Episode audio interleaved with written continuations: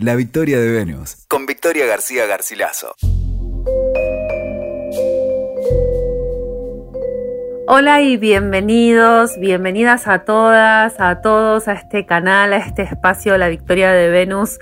Hoy con un episodio súper esperado y deseado también mucho por mí. Tenía muchas ganas de tenerla, muchas ganas de hablar de este tema eh, en este momento, aparte particular, en este mes tan importante, el mes del orgasmo femenino. Bueno, hoy me acompaña Lucía Mishkila Brichta. Ella es terapeuta holística tántrica. Así que vamos a meternos en profundidad en el universo femenino tántrico.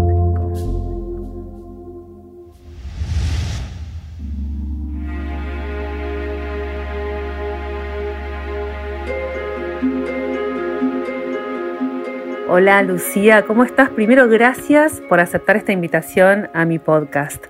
Hola Vicky, muchas, muchas gracias por, por invitarme. Como decís, ya estamos desde el año pasado como intentando encontrarnos, así que me encanta que, que esta sea la temática que nos, que nos reúna hoy.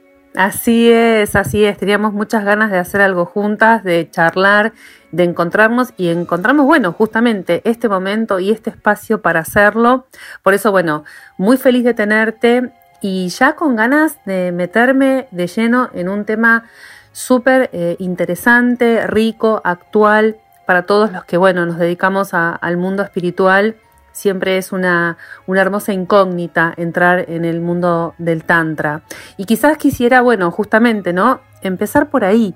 ¿Qué es el Tantra? ¿No es cierto? Esa sería como la primera pregunta. Y el Tantra tiene muchas maneras de nombrarse. A mí me gusta decir que el Tantra es una cultura que tiene que ver con un modo de vivir y de estar en la vida.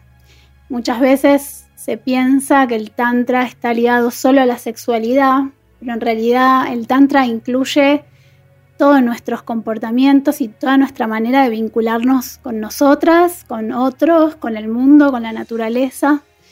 ¿Sí? Es como, es, es, es, digamos, es similar a lo que muchas otras corrientes espirituales nombran como esta idea de que todos somos uno, pero el Tantra, a diferencia de otras corrientes espirituales, incluye la sexualidad como un camino hacia la iluminación, ¿no? Como la sexualidad, el placer, el autoconocimiento, la automaestría, como un, como un camino para el crecimiento espiritual. Entonces, como que todo, el, todo el desarrollo que vos creás investigando tu cuerpo, escuchando tu cuerpo, sintiendo tu cuerpo y habitando el placer, es desde ese lugar también que evolucionás, por decirlo de alguna manera, o creces, o te conectás, o te sentís más integrada, ¿sí? Como distintas maneras de nombrarlo. Claro. Es, o sea, el Tantra lo logra a través del despertar de los sentidos, pero siempre desde un, desde un lugar de escucha, de mucha intimidad, de escucha personal. Por eso también muchas veces se piensa que el Tantra es como algo que es con el otro, como que el tantra es sexo tántrico con un otro. Y en realidad también el tantra es sobre todo un proceso de autoobservación, tanto cuando estamos solas como cuando estamos con una otra persona. Claro, como un camino, obviamente, bueno, como, a ver, como prácticamente lo son todos los recorridos eh, y todos los procesos espirituales, que son procesos individuales primero que nada, ¿no? El, el camino el camino del peregrino en la búsqueda del despertar siempre es un camino solitario y siempre es un camino personal, que después, bueno, uno en el, en el trayecto se va encontrando con ayudadores, colaboradores, compañeros, compañeras, ¿no? Es como parte del camino, pero el camino en general es verdad, es primero con uno. Y en, el, en esta búsqueda de, digamos, de la espiritualidad o del desarrollo espiritual, eh, me parece muy interesante preguntarte un poco el rol del cuerpo, ¿no? Porque a veces uno piensa esto, que el camino espiritual es un camino donde no hay cuerpo, ¿no? Donde lo que hay es como, bueno, en todo caso, un cuerpo etérico, un cuerpo invisible, otra cosa, ¿no? Y siempre eh, eh, hemos escuchado desde la filosofía budista, bueno, el trabajo con el desapego, el corrimiento del ego, ¿no? El cuerpo ocupando otro lugar. Me parece como interesante preguntarte por ahí esto, ¿cómo, cómo juega el cuerpo? ¿Cómo juega la materia eh, eh, en esto, ¿no? De la búsqueda espiritual. ¿Qué, ¿Qué lugar tiene? Claro, eso es lo maravilloso que tiene el Tantra, ¿no? Que donde el cuerpo es protagonista y es todo a través del cuerpo, ¿no? De la materia, da, mucho valor a la materia, a lo material, a esto que está sucediendo en la tierra, ¿no? Como cómo llegar al cielo desde la tierra, desde este presente, desde esto que soy. Eh, entonces, claro, a diferencia de otras corrientes espirituales que son más abstractas, el Tantra te dice, mira, esto es desde el cuerpo, es desde la sexualidad, entendiendo la sexualidad como un proceso vital, ¿no? Como un proceso que, que, nos mantiene en conexión con aquello que está en movimiento, con aquello que es cíclico. Entonces, por ejemplo, vos ves otras imágenes, o sea, vos ves la, las imágenes, ¿no? Que representan a otras corrientes espirituales, como por ejemplo el budismo, el zen. O sea, ves a un tipo sentado quieto, en una postura, rígido, ahí como sol, solo, y encima varón, ¿no? Eh, o bueno, el cristianismo, hay una cruz y está el Papa, no hay, no hay un referente femenino. En cambio, en el Tantra, la imagen referente es una pareja haciendo el amor, es una pareja encontrándose, mirándose, gozando la vida, estando en la vida. Entonces no es que tengo que irme a otro lado para conectar, tengo que estar acá, tengo que estar conmigo, tengo que estar con vos. Y como vos decías, empieza en una y sin embargo no es una cosa que empieza en un lugar y termina en un lugar, es simultáneo. Porque si no entramos en esa idea de que para conectar conmigo tengo que separarme del resto. Y esto no es así, es puedo estar conmigo, claro. puedo simultáneamente conectar con el resto. Entonces no es que tengo que aislarme para crecer, no es que tengo que, claro. sino uh -huh. que es en conjunto. El, el Tantra es, es, una terapia, bueno, en realidad no es una terapia, ¿no? Pero se trabaja mucho desde lo vincular, desde, desde el verme a través de los otros, tanto verme como no verme, ¿no? Lo que soy y lo que no soy, y esa capacidad que tenemos de fundirnos cuando conectamos con el corazón y nos, nos separamos de los juicios. Ahí es en donde el Tantra nos, nos convoca a esta, a esta escena en donde todos somos Crece. uno, donde todos en realidad somos energía, uh -huh. pero es desde, desde el corazón, desde una energía de estar muy, muy presentes y muy abiertas a lo que, a lo que hay, al sí. ¿No? El Tantra es un sí, un sí a la vida.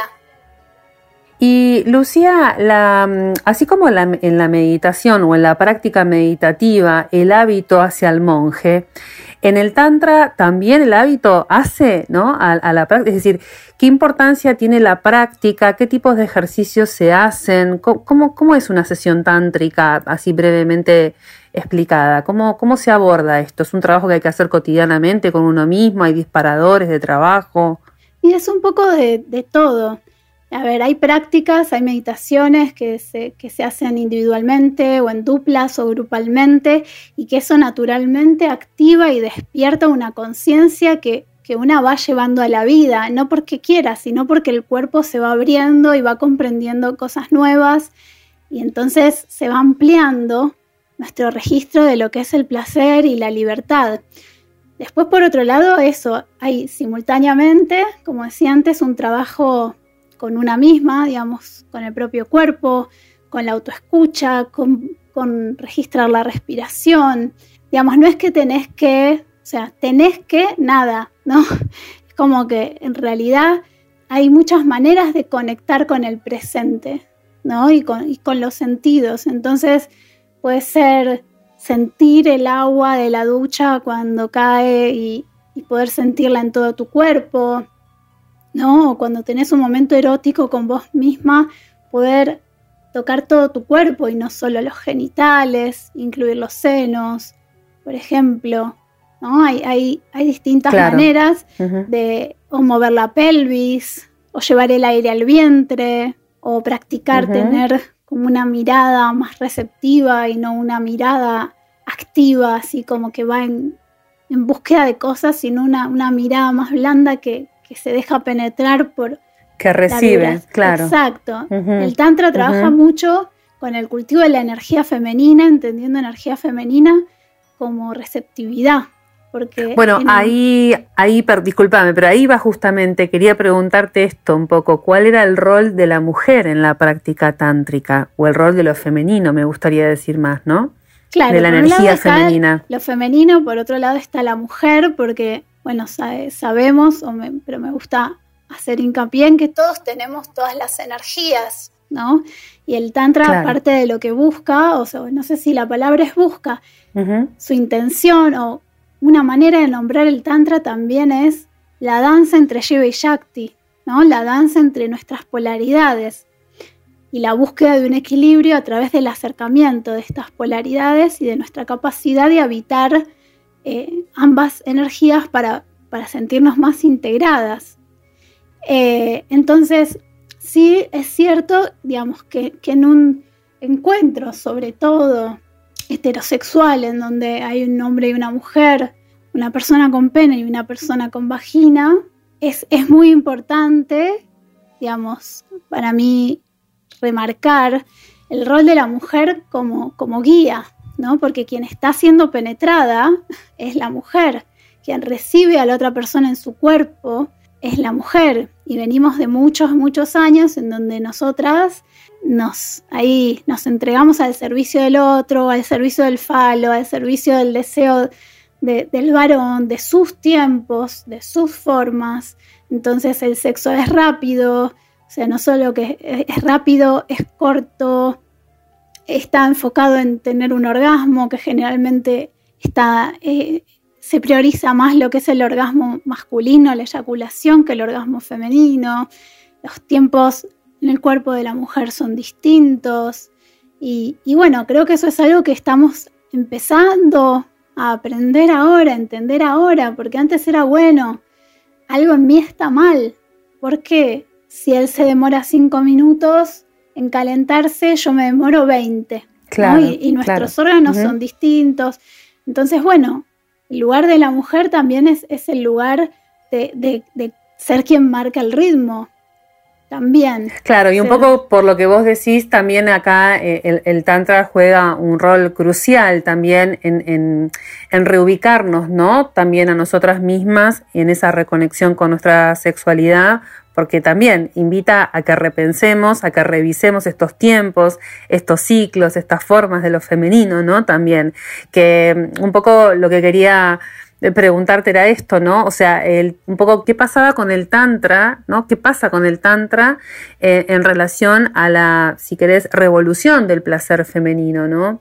Un poco, yo, siento que, que el tantra es como un ayudador en este camino de empoderamiento que, estamos atravesando, ¿no? ¿Lo sentís así? ¿Lo ves así en las mujeres que llegan a tus consultas? ¿Cómo, cómo lo vibras? Sí, totalmente. Pero aparte del placer femenino, me parece como que el Tantra viene a traer un plus como que creo que la revolución del placer también sucedió, no sé, en los 70, ¿no? Cuando, no sé, cuando aparecieron los anticonceptivos, ¿no? Eh, y toda la, militancia la minifalda.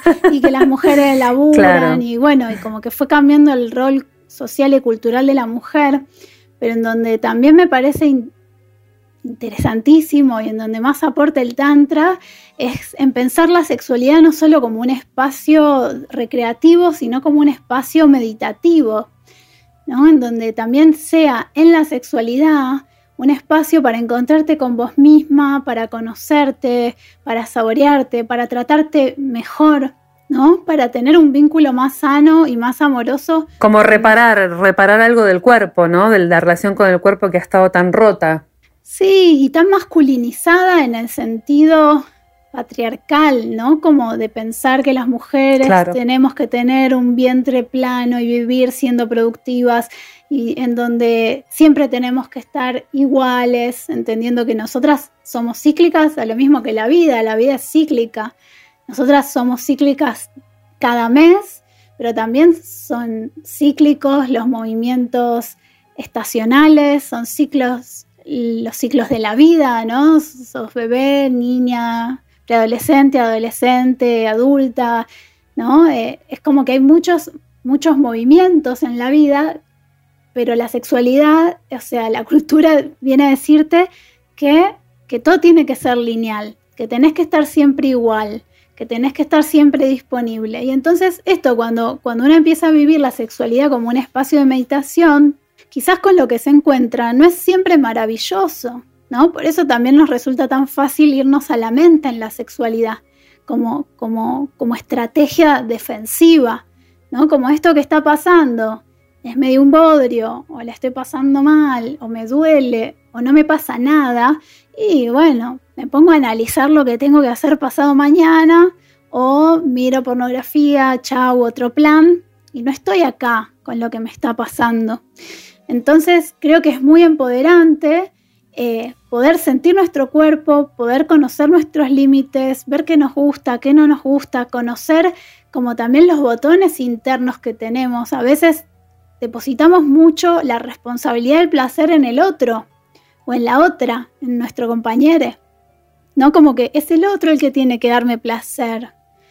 Y es como, y, quedamos ahí como re, vacías de contenido, digamos.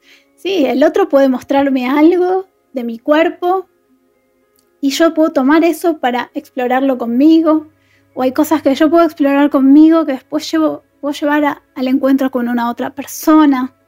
Hay como, como un montón de instancias que claramente cuando el poder lo tiene una, la vida cambia totalmente en todo sentido. Y volvemos a esto, que el tantra no es solo una práctica sexual, es una práctica vital, es una manera de estar en la vida. Entonces, si yo empiezo a dejar de pensarme como una víctima o como, como el objeto de otra persona y empiezo a pensar que, que, merezco el placer, que, mi, que mis necesidades son válidas, que puedo expresar lo que quiero y lo que no quiero, que, ya no tengo que callarme más, ¿no? Toda la, revolución feminista creo que en parte en, esta, en estos últimos años nos trajo eso, salir del silencio, que exista y se, y se haga tan fuerte, digamos, no es una palabra nueva, pero tomó mucha, mucha fuerza la palabra sororidad, el acompañarnos, el ser coequippers entre nosotras, el dejar de poner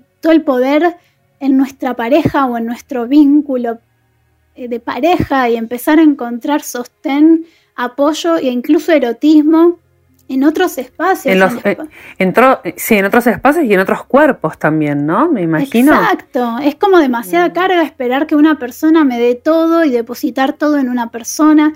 Entonces también el empoderamiento no es solo, vuelvo a lo mismo, no es solo conmigo, es también, es también social, es también grupal, es también la amistad, es, es en las prácticas que haces, los círculos, por ejemplo, de mujeres o estos encuentros que sé que, que promoves, em, me imagino el cuerpo colectivo como un cuerpo tántrico. ¿Qué, debe pasar ¿no? en esas sesiones maravillosas donde se potencia, digamos, la individualidad, ¿no? la sexualidad propia de cada una con las otras, ¿no?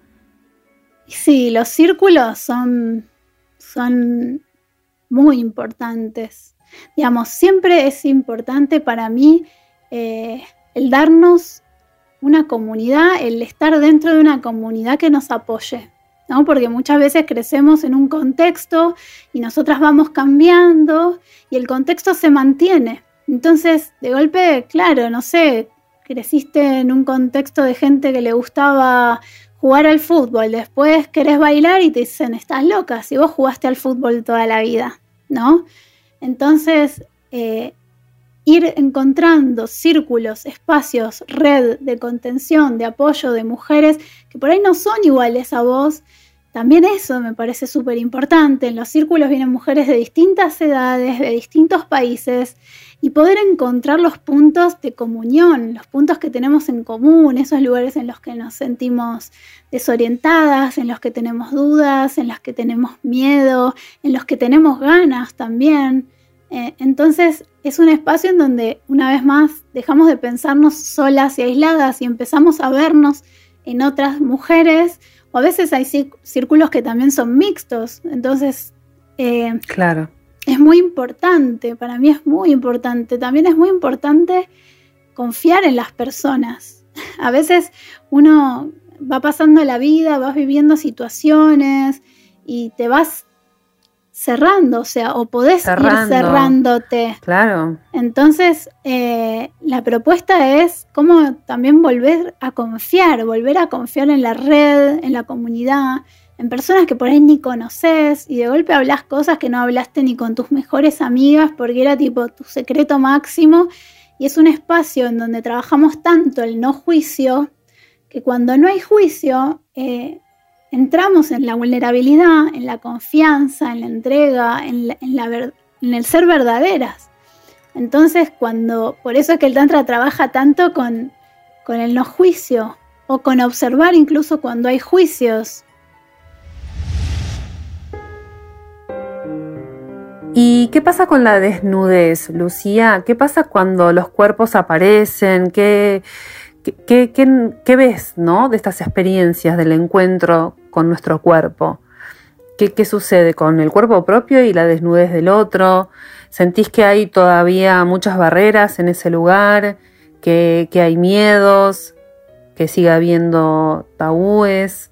¿Miradas también juiciosas? Y sí, todavía tenemos un montón la marca de la vergüenza encima y de pensarnos eh, inapropiadas, ¿no? Como parte del trabajo también está mucho en recuperar la dignidad en los cuerpos y en, deserotizar los cuerpos o descosificar los cuerpos, ¿no? No, deserotizar no, porque justamente lo que nos toca erotizarlos, sino como sacarlos de ese lugar de consumo. sí, te entiendo, lógico. Exacto, de consumo.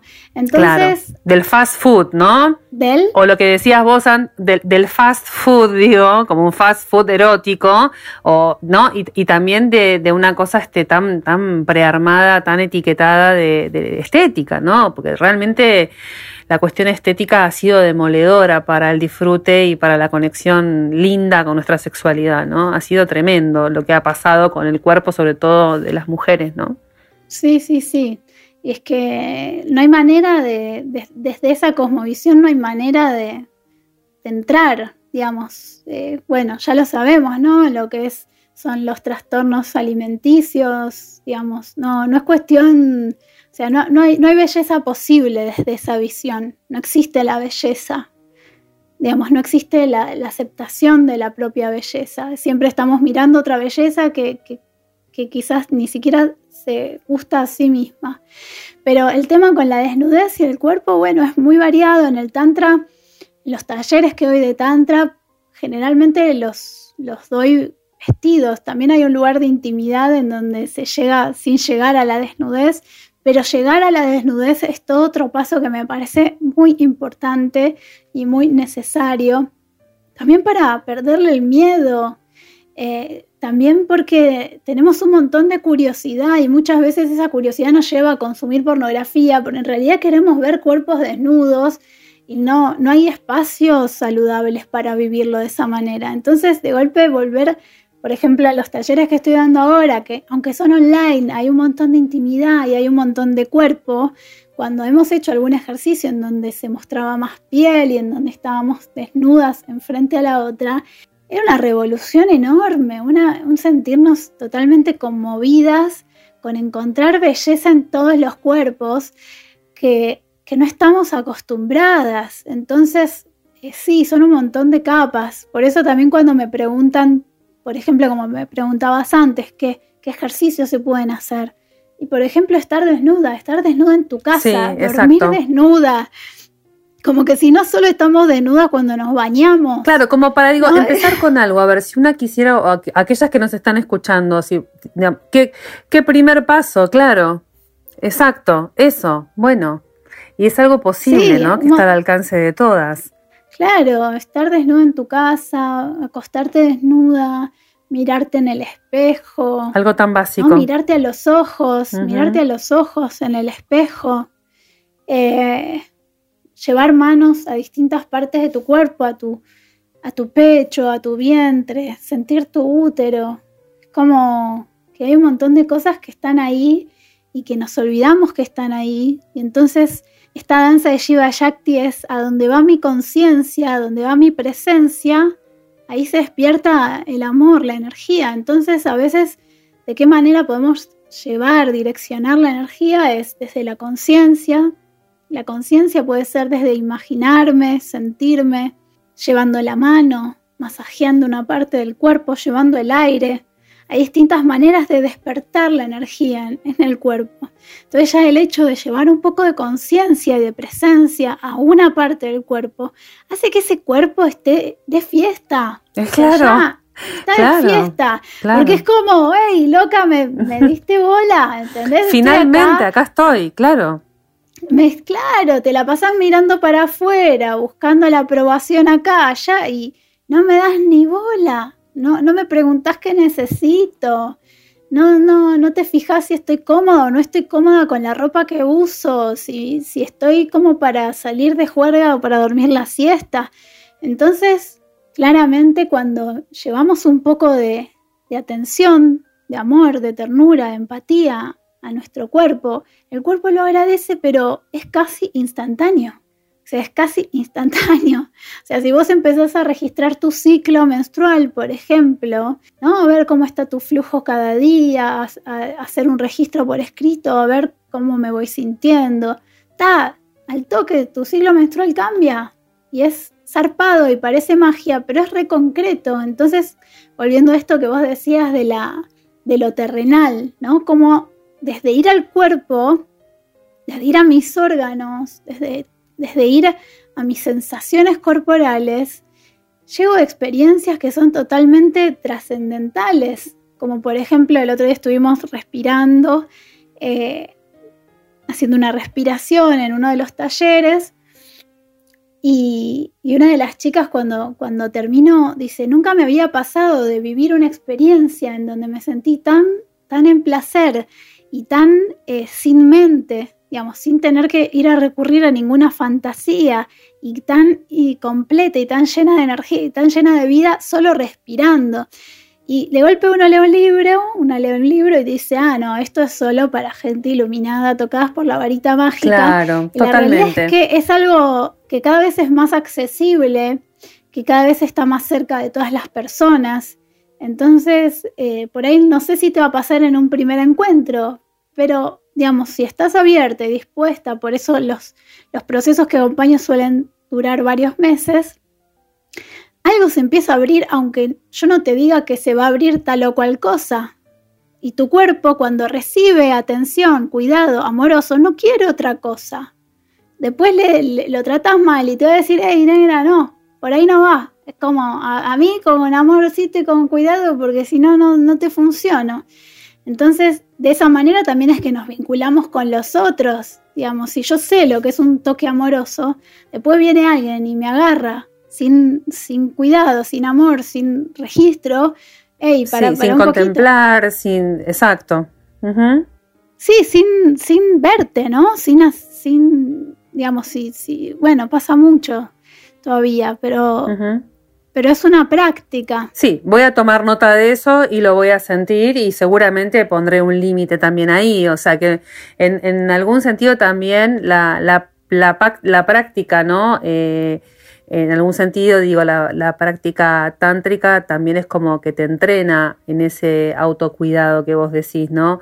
Es también una ayudadora en el camino de, protección, no solamente de desarrollo, sino de, de cuidado, de amorosidad, de autocariño este, que, es algo que también hay que, hay que recuperar y estas son herramientas. Me quedo también con esto que decís de, de, bueno, desacralizar un poco. Uno cree que, bueno, el tantra es solo para las personas iniciadas, aquellos que tienen una sexualidad muy intensa o solamente si estás en pareja, ¿no? Un montón de mitos que también hay alrededor del tantra que me parece bueno derribar ya mismo, en este instante, acá con vos, ¿no? O sea, realmente ver que cualquiera puede acercarse a esta práctica eh, es algo muy lindo, es algo muy, muy simple, mucho más simple de lo que uno cree, sin ningún tipo de pretensión, ir de a poco, quizás llegar y, como vos decías, entrar en la observación, en pequeños movimientos que van a abrir seguramente un, un gran tesoro, ¿no? Personal. Sí, y también creo en la, resignificación de lo, de sagrado, ¿no? Porque vos decís desacralizar, pero nosotros usamos mucho la palabra sacralizar, como entender que nuestro cuerpo es sagrado, que lo sagrado no es la iglesia, ¿no? Que lo sagrado no es la Biblia, que lo sagrado es mi cuerpo y, mi salud, y mi salud sexual, e incluir la comunicación empática conmigo misma, con, las personas con las que me relaciono. Entonces, eh, eso que estamos viviendo es sagrado, la penetración es sagrada, mi, mi, cuerpo es sagrado, digamos, sagrado como un lugar que uno quiere cuidar, que uno adora, que uno, digamos, que es especial, que es único, que, contiene una gota del océano, de la vida misma. Entonces, eh, yo tengo la misma importancia que cualquier otra persona o cualquier cosa que esté viva.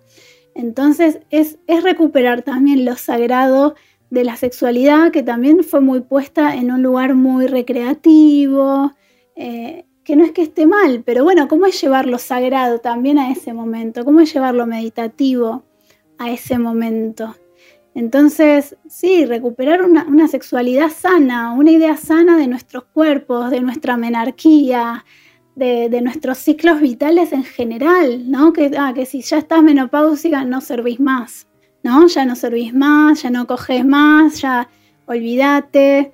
Entonces, como bueno, ¿cómo es valorar cada, cada instancia de la vida y valorar sobre todo mi deseo? Lo que pasa es que, bueno, es, un tema infinito que me encanta y me apasiona. Me parece, me, absolutamente, me parece que, bueno, quizás la, pregunta que me gustaría hacerte un poco para, para concluir eh, tiene que ver un poco con esto. Eh, ¿Podemos pensar el orgasmo como una suerte de nirvana? ¿Qué conexión hay entre esas dos formas, no? O sea, el orgasmo es un trance espiritual. ¿Qué, ves ahí? ¿Qué hay de, cierto en este despertar de la serpiente? ¿Existe? Por supuesto, existe, pero toma muchas más formas de las que, de las que comercialmente o culturalmente conocemos, porque conocemos un tipo de orgasmo, ¿no? Que es el orgasmo de pico. Y después hay otras experiencias orgásmicas, entendiendo el orgásmico como experiencias de plenitud, de gozo, de fusión, ¿no? Hay, hay, hay muchas experiencias orgásmicas. De totalidad, ¿no? Entonces, Exacto, de totalidad, de plenitud, de expansión. Y conexión con la divinidad, no deja de ser una conexión con la divinidad, con la fuente, con una información también muy vasta y muy infinita, ¿no? Sí. Con muchas formas. Y que, es, es una potencia maravillosa. Entonces también existe, por ejemplo, la posibilidad de que cuando estás teniendo un orgasmo, no sé, visualizar un lugar en el que, algo que deseas, ¿no? Digamos, por ejemplo, como usar esa potencia vital, digamos, ahí donde estás tipo, ¡fa! explotando, brillando, siendo Es una fuerza enorme, claro. Exacto, como la fuerza creativa, digamos, como la fuerza procreativa, digamos, imagínate que llegar al mundo es tipo un flash, tipo, es un flash, ahí tipo un óvulo, un esperma que se encuentran, que flashean, que, que da, que da que da, que vamos para adelante y tenemos la capacidad de crear vida con la sexualidad. Entonces, digamos, creo que el Tantra viene a, recordarnos ese poder y a decirnos, che, usalo a favor de la vida, usalo a favor de tu vida y de la vida, al servicio de la vida, de la belleza, del bienestar, de la salud, de la plenitud. Entonces, es como, acá tenés un montón de información, oro, que no solo tiene que ver con vos, tiene que ver con generaciones, onda. Absolutamente, todo el ADN, toda esa información, tal cual. Exacto, está ahí como haciéndose presente en un instante. Entonces, cuanta más atención le pones a ese momento, bueno, más podés, no sé si la palabra es usar esa energía o vivir esa energía, habitarla con más plenitud, ¿no? Entonces, digamos, cuanto más, más se te abre el cuerpo, cuanto más relajas tu cuerpo, cuanto más permiso te das, cuanto más confías en las expresiones de tu cuerpo, también eso mismo te va a pasar eh, cuando vayas a comprarte ropa, no sé, se me vino eso, o cuando vayas a bailar a un lugar, o cuando tengas que elegir qué tenés ganas de comer, ¿no? Comer es un acto súper erótico también. ¿Qué, ¿Qué comes? ¿Comes lo que hay? ¿Comes lo que sobró? ¿Comes lo que tenés ganas de comer? ¿Comes conectado con el deseo de tu cuerpo? ¿Comes desde una creencia de lo que está bien o lo que está mal comer? ¿Comes, comes atenta? ¿Comes con, con ansiedad? ¿Te tomas un tiempo para comer? Comer también es sagrado y también es un acto sexual y también puede traerte un montón de información. Entonces, como que todos los actos de la vida, como ponerte y sacarte la ropa. Por ejemplo, vos podés elegir la ropa que usás, te gusta la ropa que usás, te sentís identificada con el look con el que andás, te sentís cómoda, te sentís linda. Es pensar las texturas, es pensar, es pensar la presencia. Estás pensando la presencia en cada acto, ¿no? Es ejercer eh, también ese, eso, ¿no? El acto de la presencia, que es algo tan, tan fuerte, eh, tan pequeño, tan poderoso y que muchas veces tan transformador Tan transformador. Y es, transformador. Hace que, una, que, una, que un acto eh, banal o automático se convierta en una obra de arte. Lo cambia la presencia. Sí, y son esas después las pequeñas cosas que hacen a la vida, porque la vida está hecha de eso, ¿no? De esos pequeños, profundos, inmensos momentos, chiquitos y simples. Claro, es como decirte, por eso el Tantra es como llevar la meditación a la vida. Por eso entonces vos decís, uh, che, me reaburro cogiendo, entonces cambio de pareja todo el tiempo, ¿no? Porque siempre estoy buscando intensidad y estoy buscando lo nuevo. Bueno, pero ¿y cómo es encontrar lo nuevo en lo conocido? ¿Cómo es volver a mirar el contexto en el que estás, aunque te hayas despertado y dormido en la misma habitación durante ocho años? ¿Cómo es volverlo a mirar? y lo mismo con tu cuerpo. Es como... Sí, o, claro, volvé a mirar, porque además quizás hasta inclusive no miraste bien, ¿no? Creíste haber visto algo que no viste. Entonces sería bueno volver a mirarlo con otros ojos, de otra manera. Y sí, es que también ahí, bueno, en la sexualidad y en todo esto, la mente juega un rol muy importante. Entonces muchas veces vemos aquello en lo que creemos. O sea, vemos aquello que creemos. Entonces vemos a través de nuestras creencias. Entonces, a medida que vamos cambiando nuestras creencias, vamos viendo cosas distintas. Por eso también el Tantra trabaja mucho con el sistema de creencias y con la mente. Porque, ah, no, no es que la mente no sirve para nada, no, hay que reeducar la mente, hay que conocer la mente, hay que trabajar con los límites de la mente, ¿no? Claro. Entonces, eh, domando a esa fiera que es la mente, eh, ese caballo desbocado que quiere ir para cualquier lado, y bueno, hey, hey, no, vamos para acá. Y lo llevas para el corazón, ¿no? No, vení, vamos, vamos para acá. Vamos para el corazón. Y le haces unos mimos. Eh, todo va a estar bueno, bien. y sabemos, sabemos que cuando el corazón y la mente trabajan juntos, ¿no? Ahí es donde se produce la, la alquimia, la potencia, la unión, la transformación. Así que, bueno, lograr ese ese, es religar de vuelta ¿no? esas formas y que, y que también la mente deje de ser el enemigo para ser el vehículo, porque también la mente es vehículo de la transformación espiritual, también lo es en la meditación, digamos, la mente no es que uno la apague y ya, la mente tiene, tiene sus secretos para que uno la pueda justamente ¿no? Eh, transformar. Eh, no se trata solamente, viste, es como cuando uno dice, bueno, hay que callar los pensamientos, no se trata de apagarlos, se trata de, en todo caso, mirarlos de otra manera, ¿no? Sí, también esto que vos decías, conectar la mente con el corazón y también con la sexualidad, ¿no? Porque a veces conectamos con el corazón, te quiero mucho, te tengo mucho aprecio, mucho afecto, pero no me calentás ni ahí. O me remil calentás, pero no siento nada en el corazón, no, no siento amor.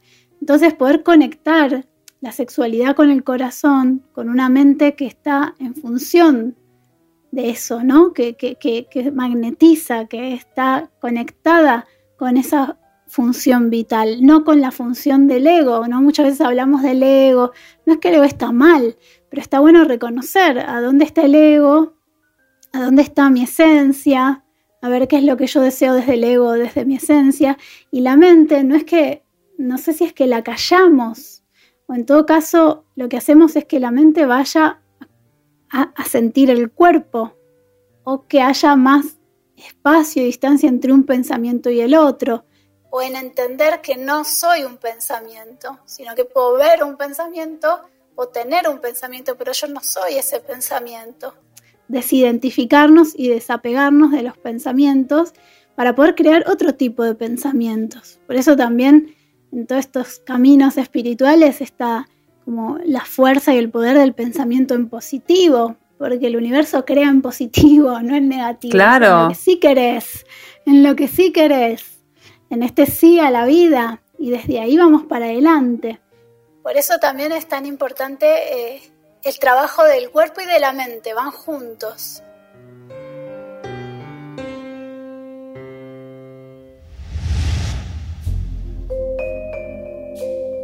Lucía, súper interesante todo, todo lo que hemos conversado hoy acá. La verdad que muy, muy agradecida de toda la valiosa información que nos diste, cómo nos explicaste este universo tan enigmático, tan atractivo, tan maravilloso que es el Tantra. Eh, celebro realmente que se estén hablando de estos temas, por eso para mí era importante que estuvieras eh, en, mi, en, mi, canal.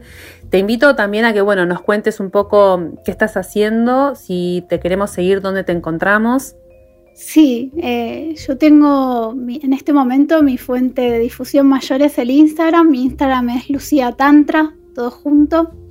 en este momento las propuestas que tengo son los, los grupos de mujeres que se llama Encuentro Tribal, que son entre 12 y 16 encuentros. Después están los acompañamientos individuales, en donde acompaño procesos eh, más de una a una o de una a uno. También son bienvenidas todas las personas.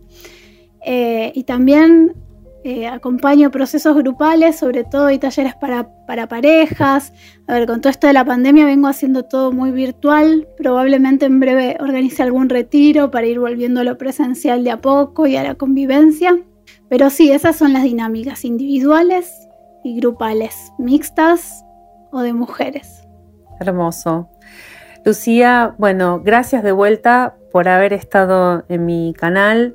Un gusto grande haberte escuchado y bueno, ya me verás en alguno de tus talleres, en algún círculo de mujeres, seguramente muy, muy feliz de, participar. Encantada, encantada de recibirte y, siempre es, es, un placer para mí hablar de estos temas y que reflexionemos juntas sobre esto que para mí es tan, tan importante. Así que gracias por invitarme, por la escucha y, la confianza en mi, en mi camino por favor. Un abrazo muy, muy grande y gracias a ustedes también por acompañarnos, por acompañarme otra vez en un episodio de La Victoria de Venus. Nos encontramos muy, muy pronto. Chao.